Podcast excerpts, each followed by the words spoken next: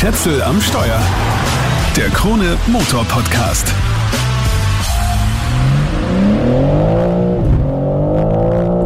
Was man hier hört, ist der Motor bzw. der Klappenauspuff eines Familienautos. Ich sitze am Steuer eines Mittelklasse-Kombis, könnte man sagen, am Steuer eines Dreier-BMWs. Aber natürlich ist es nicht irgendein Dreier-Kombi, sondern der BMW M3 Touring. Darauf haben die Fans seit Jahrzehnten gewartet. Jetzt wurden sie in München bzw. bei der M GmbH in Garching bei München endlich erhört. Lange hat es gedauert. Es gibt ja sogar schon ein SUV in der Klasse mit dem gleichen Motor, den BMW X3M. Jetzt gibt es also auch den M3 Touring, der gleich viel weniger böse ist, weil er ja kein SUV ist. Spaß beiseite. Ein BMW M3 oder M4 ist grundsätzlich dafür gemacht, böse zu sein. Und bei der M GmbH legen sie größten Wert darauf, dass sie den Touring genauso ernsthaft konstruiert haben wie die Limousine oder das Coupé. Da wird nichts weichgespült von wegen Familienkutsche. In your face, in your ears und in your Kreuz, könnte man sagen. Das adaptive M-Fahrwerk ist praktisch identisch mit dem der Nicht-Kombi-Brüder. Aber natürlich haben sie es an das höhere Fahrzeuggewicht anpassen müssen. Der Kombi bringt karosseriebedingt 85 Kilo mehr auf die Waage als die Limousine. Insgesamt sind es ohne Fahrer 1865 Kilogramm. Dafür hat man hier aber einen amtlichen Laderaum, in den der Kinderwagen samt Reisegepäck oder eben ein Satz Reifen für den Track Day reinpasst.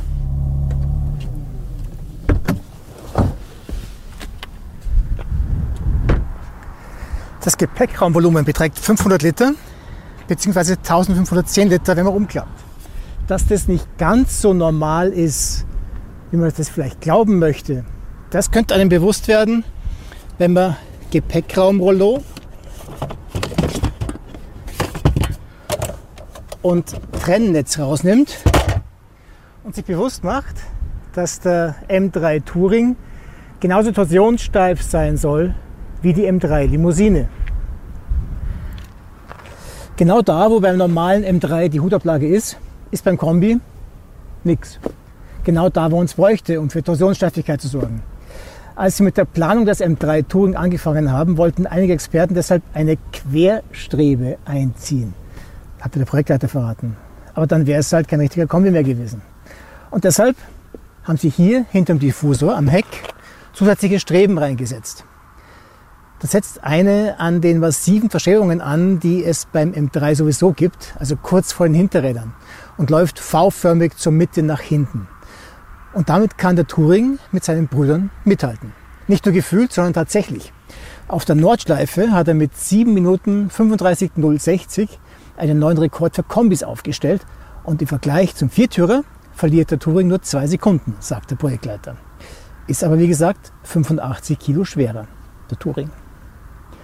Alles andere stammt eins zu eins vom M3 und M4, also auch der Klappenauspuff mit den vier Endrohren. Es gibt also denselben Sound auf die Ohren. In your ears, habe ich gesagt. Und man kann, wenn man per Taste die Klappen schließt, genauso leise fahren.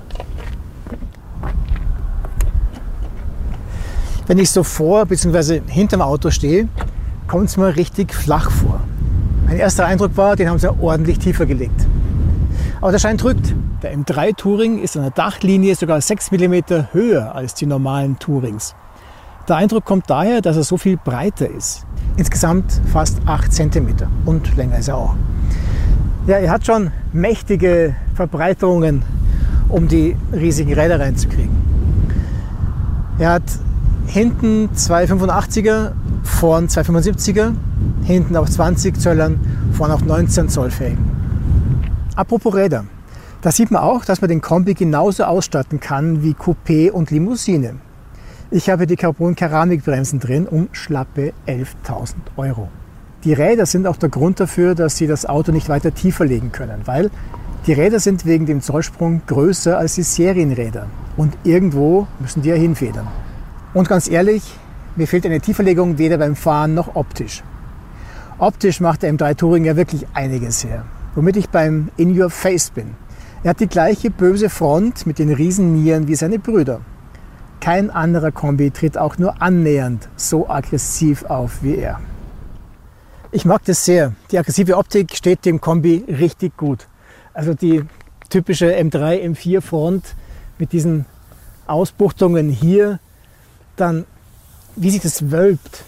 Also das sind herrliche Proportionen. Bis nach hinten. Also das taugt mir wirklich extrem. Sehr nett.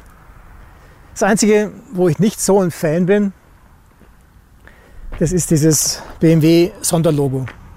Da werde ich mir dann doch eher das klassische bestellen. Aber ansonsten, Carbonpaket steht ihm extrem gut, außen wie innen. Und vor allem in dem Mattgrau finde ich ihn wirklich ein Gedicht. Und nicht nur ich. Ich werde dauernd angesprochen auf das Auto.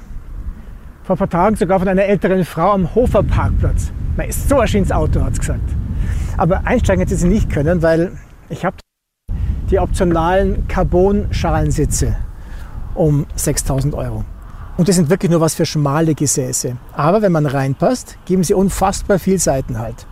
Abgesehen davon, dass sie 9,6 Kilo leichter sind als die Seriensportsitze. Und abgesehen davon, dass sie extrem lässig ausschauen. Auch und gerade von hinten. Damit bin ich beim Innenraum. Von dem bin ich nicht gar so begeistert. Also ja, es ist alles schön, es ist alles hochwertig. Das Carbon optional ist auch wirklich fein, passt gut zum Auto. Aber ich finde, den BMW M3 braucht richtige Instrumente. Und was macht BMW? M3 und M4 haben jetzt serienmäßig das Curve-Display.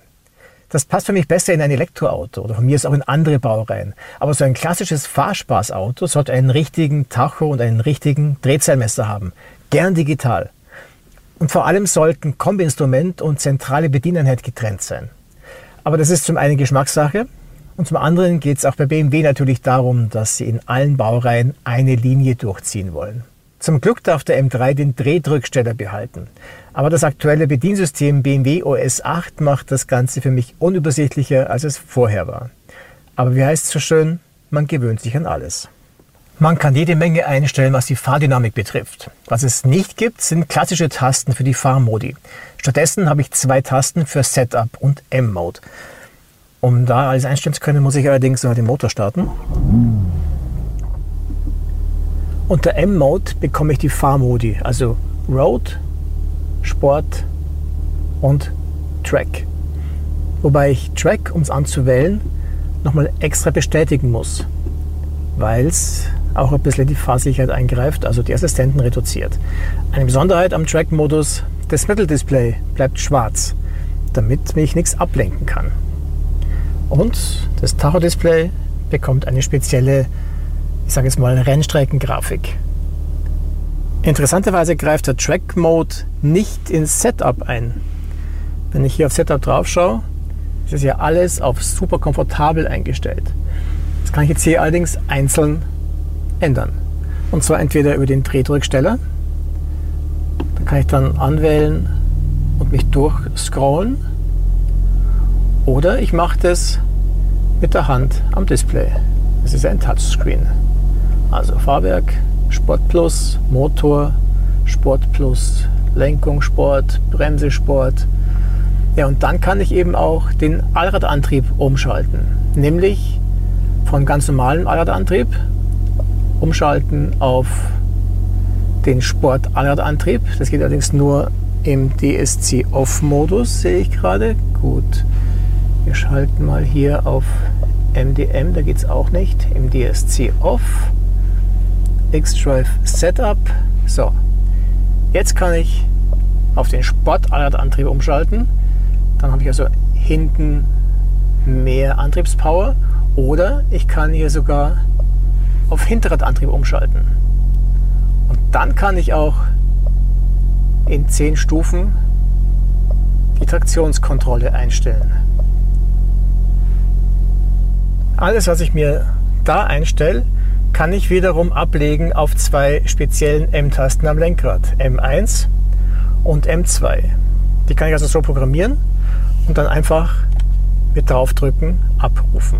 Muss ich dann, wenn ich das DSC nicht auf normal lasse, dann auch nochmal extra bestätigen. Eine Sache könnte ein bisschen verwirrend sein, und zwar die Einstellung des Motorsounds. Ich habe hier auf der Mittelkonsole eine Auspuff-Klappentaste. Also wenn die Klappen geschlossen sind, klingt alles harmlos. Wenn man jetzt glaubt, wenn man die Taste drückt, die Klappen öffnet, dann wird es schon richtig böse vom Sound. Da täuscht man sich. Es klingt zwar ein bisschen anders, ein bisschen sportlicher, aber in Wahrheit immer noch nicht viel anders als jeder normale, brave BMW. Wenn ich wirklich Sound haben möchte, dann muss ich am Display umschalten. Es sei denn, ich habe das eh schon irgendwie auf einer M-Taste abgelegt. Wenn ich jetzt hier auf Sport gehe, klingt schon besser. Wenn ich auf Sport Plus gehe, dann habe ich den vollen Sound und er brabbelt auch, wenn ich vom Gas runtergehe. Wie beim anderen M3 und beim M4 kann ich auch hier einen Drift Analyzer aktivieren. Der kann dann aufzeichnen, wie gut ich drifte und ich kann einfach schauen, dass ich da immer besser werde. Das kann ich jetzt alles nicht verwenden, weil ich mich auf öffentlichen Straßen befinde. Und da ist die Rennleitung recht kompromisslos, wie wir wissen. Also immer schön brav bleiben. Bevor ich wieder weiterfahre, schauen wir uns erst noch das wahre Schmuckstück an, den 3 Liter Sechszylinder.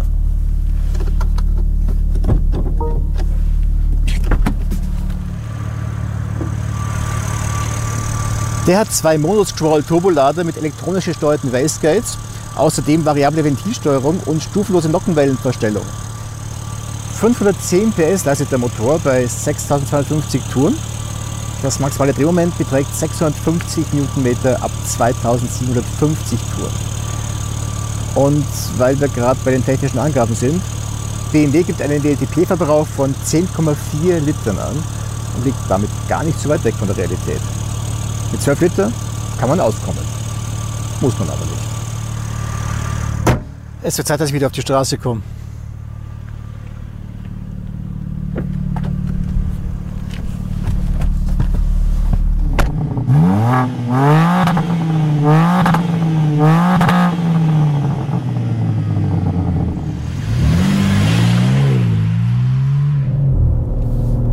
Es gibt den M3 Touring nur in der Competition-Version.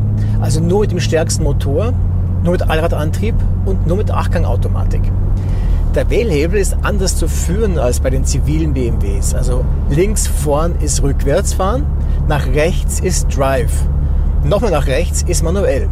Damit auch nicht zwangshochgeschalten, wenn man bei 7200 Touren im Begrenzer landet. Manuell schalte ich entweder nach vorn und zurück oder mit diesen herrlichen Carbon-Pedals. Die sind am Lenkrad angebracht, drehen sich also mit und sind trotzdem relativ lang und trotzdem aber nie im Weg.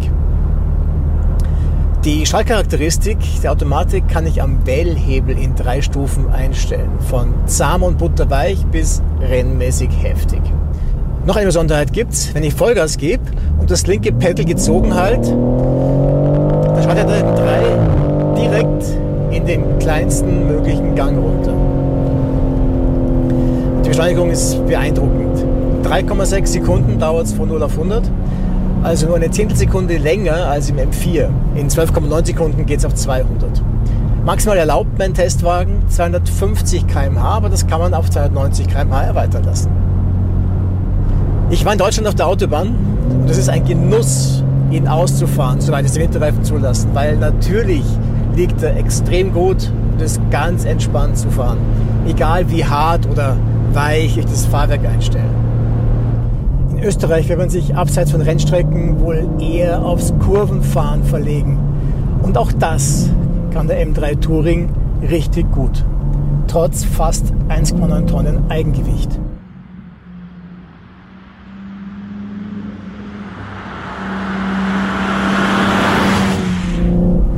Die Lenkung ist herrlich. Das Auto ist super ausbalanciert. Ja, Lenkung gefühlvoll, direkt. Und wenn man dann auch noch den Allradantrieb auf Sport schaltet und der einfach mehr Kraft nach hinten schickt, dann zieht er einen richtig in die Kurve rein. Das kann BMW schon richtig gut. Wenn man dann auch noch in diesem MDM-Modus, also M-Driving-Modus unterwegs ist, hat man eigentlich alle Freiheiten und trotzdem noch so ein Sicherheitsband, das einen dann rausreißt, wenn man es irgendwie doch mal übertreibt.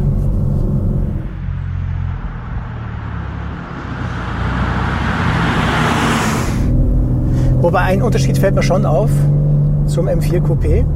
Mir kommt die Front im Verhältnis leichter vor. Also nicht absolut leichter, das kann sie nicht sein, das ist die gleiche Front. Aber so im Verhältnis zum Heck fühlt sich das da vorn irgendwie insgesamt leichter an. Was aber kein Wunder ist, weil tatsächlich das Heck schwerer ist. Also muss natürlich die Front im Verhältnis leichter sein. Also vielleicht schiebt er eine Spur mehr.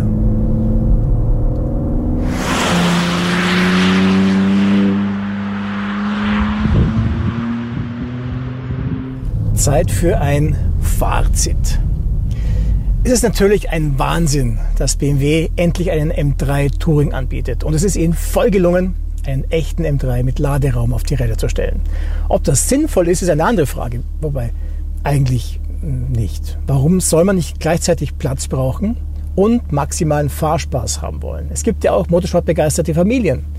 Es ist sogar der Idealfall, wenn Vater, Mutter und Kinder den gleichen Hau haben. Und das meine ich ganz positiv. Es wundert mich auch nicht, dass es in den USA Petitionen dafür gibt, dass sie ihn auch dort verkaufen sollen. Aber nein, vielleicht die Nachfolger. Ja, der erste M3 Touring wird wahrscheinlich nicht der letzte sein. Das war's für den Moment. Wenn dir der Podcast gefallen hat, dann abonniert den Kanal doch bitte. Schätzel am Steuer, den Krone Motor Podcast. Gibt's überall da, wo es Podcasts gibt. Ciao, bis zum nächsten Mal.